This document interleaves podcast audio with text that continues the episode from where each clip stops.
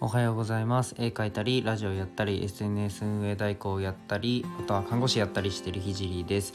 えっと僕の活動はすべて障害の偏見をなくすことを目的にやっています。で今日のテーマは自分の疲れるタイミングぐらいは把握しとけというテーマで話していきたいと思います。で僕のラジオは、えっと、医療の最前線での学びだったり、えー、障害者施設を立ち上げるまでの過程だったりあとは僕の作品をどうやって届けるのっていう過程を、えー、全て発信したいと思います。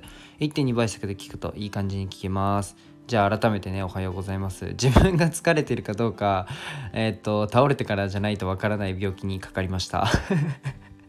えー、そんなこんなで、うんと、今日は自分のね疲れるタイミングぐらいは知っとけよという内容で、えー、お届けしたいと思います。本当にブーメランなんですけど。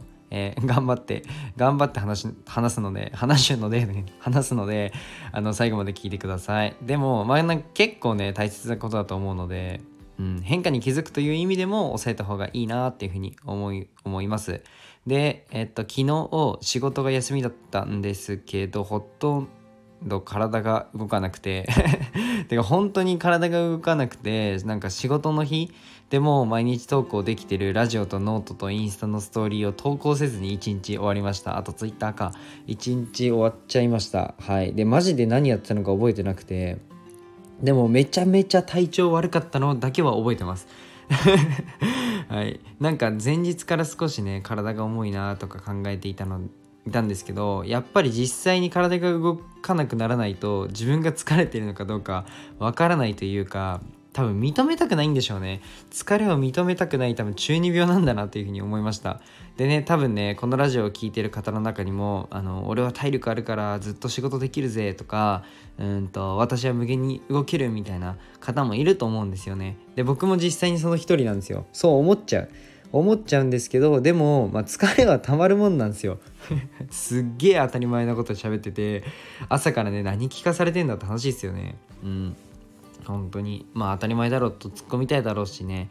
マジで何話してんのお前って感じだと思うんですけどまあでもね、えー、と休まないとなんか最高なパフォーマンスは出せないしと疲れが爆発してしまうことで、まあ、普段はなんか毎日できてるものが、まあ、できなくなっちゃったりするもんなんですよ。でなので、まあ、定期的にね休むことだったり、休むっていうかちゃんと寝る。もうちゃんと寝てくださいみんな。でちゃんとね寝る。まあ定期的にその休むことだったり、まあ、自分の変化に気づくっていうのは大切だと思います。でねここまでの内容はねすっごい薄いじゃないですか。ちゃんと疲れを取りましょうみたいな感じで終わってしまうのはちょっとさすがにねあの朝の時間を無駄にさせてしまうので、まあ、少し僕のおすすめのあの疲れの気づき方を一つ置いて帰ろうと思います。でそれはもうモーニングルーティン朝のルーティンを作ることです。モーニングルーティンってやつですね。僕は毎朝、えっと、散歩してコーヒー飲んでラジオノートインスタを投稿して、えっと、仕事に行くんですけどあの疲れがたまると散歩すら億劫になるんですよ。